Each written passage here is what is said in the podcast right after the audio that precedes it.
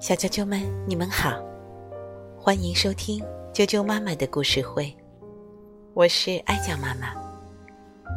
今天继续给大家带来齐先生、妙小姐的故事。今天要给大家介绍的是《糊涂小姐》，英国的罗杰·哈格里维斯著，任荣荣翻译，童趣出版有限公司编译，人民邮电出版社出版。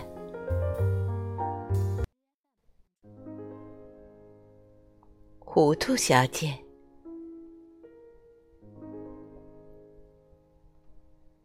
糊涂小姐有一点儿健忘，我敢担保，糊涂小姐就是有一点儿健忘。一天，她外出遇到了滑稽先生。滑稽先生礼貌的问好：“你好呀，糊涂小姐。”糊涂小姐回答道。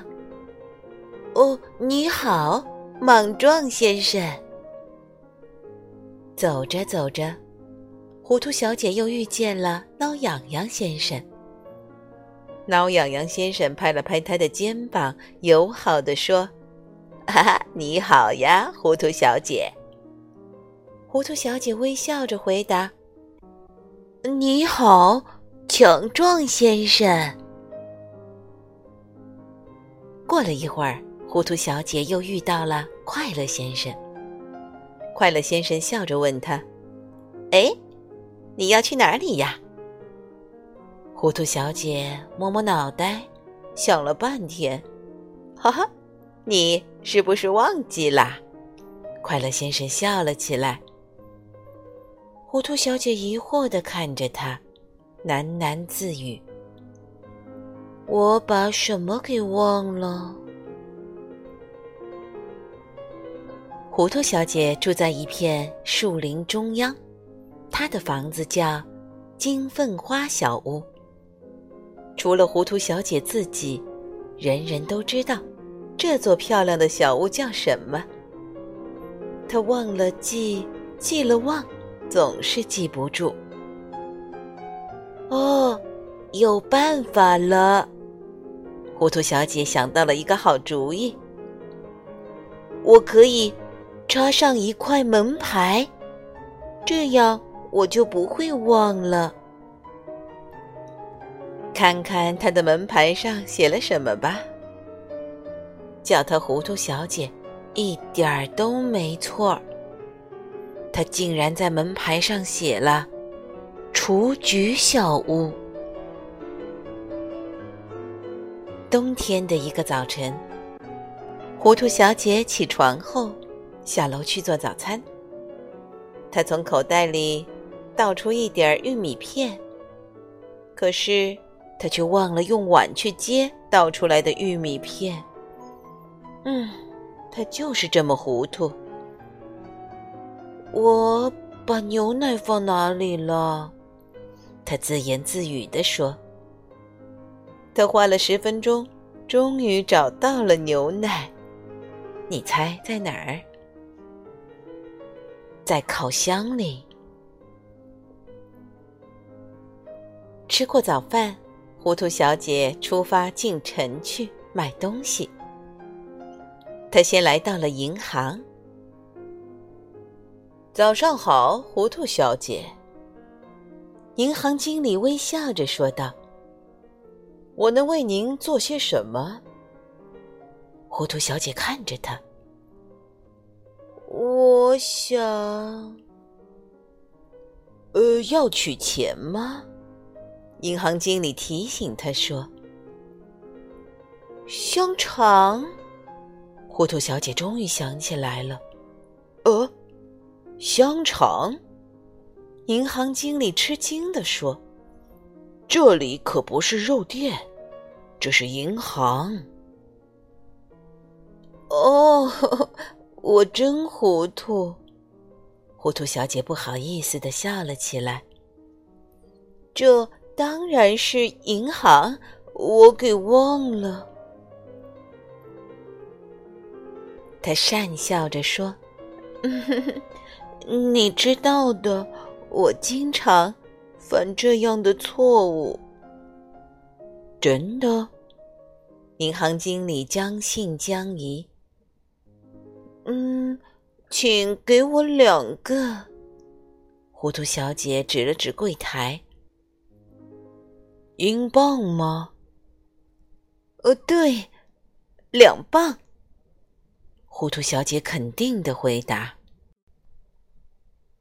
柜台后，银行经理拿出两英镑硬币递给了他。糊涂小姐看着钱，这是什么？她问。两英镑啊，经理回答道。是两磅吗？糊涂小姐疑惑的问。可我怎么看都不觉得它们像两磅香肠。最后。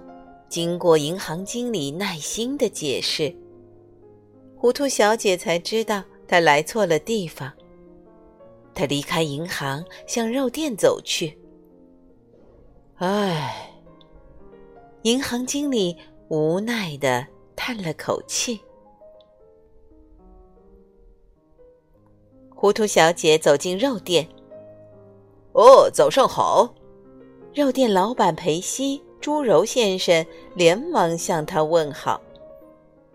啊，早上好，牛肉先生。糊涂小姐回道：“猪肉。”肉店老板立刻更正。哦不！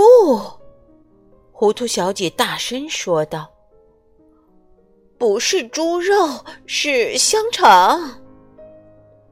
可我的名字不叫香肠。”肉店老板继续解释：“我当然知道你不叫香肠。”糊涂小姐回答说：“我是来买香肠的。”哦，裴西直挠头。那你想要什么口味的？你推荐什么口味的？牛肉味的。裴西问糊涂小姐：“哦，我想起来了，你刚才是不是说你叫猪柔？”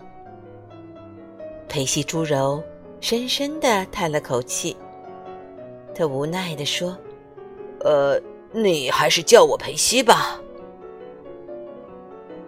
在经过小小的混乱以后，糊涂小姐终于买好了两磅牛肉香肠。裴西猪柔把香肠包好，交给了糊涂小姐。看，要下雪了。裴西看着窗外，想跟糊涂小姐聊上一句。像吗？糊涂小姐瞅瞅包着香肠的棕色纸包。哦，这家伙真滑稽，他心想。这像雪吗？我觉得它更像一包香肠。再见，裴西猪柔向他告别。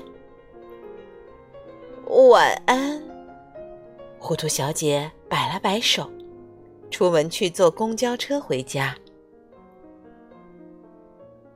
糊涂小姐来到车站，排在荒唐先生后面等车。紧接着，好奇先生走了过来。他排在了糊涂小姐身后。好奇先生抬头看了看天空，自言自语地说：“哦，像要下雪了。”糊涂小姐听见了，她低头看着手里的棕色纸包，倍感无语。小啾啾们，今天的故事就讲到这儿了。明天见。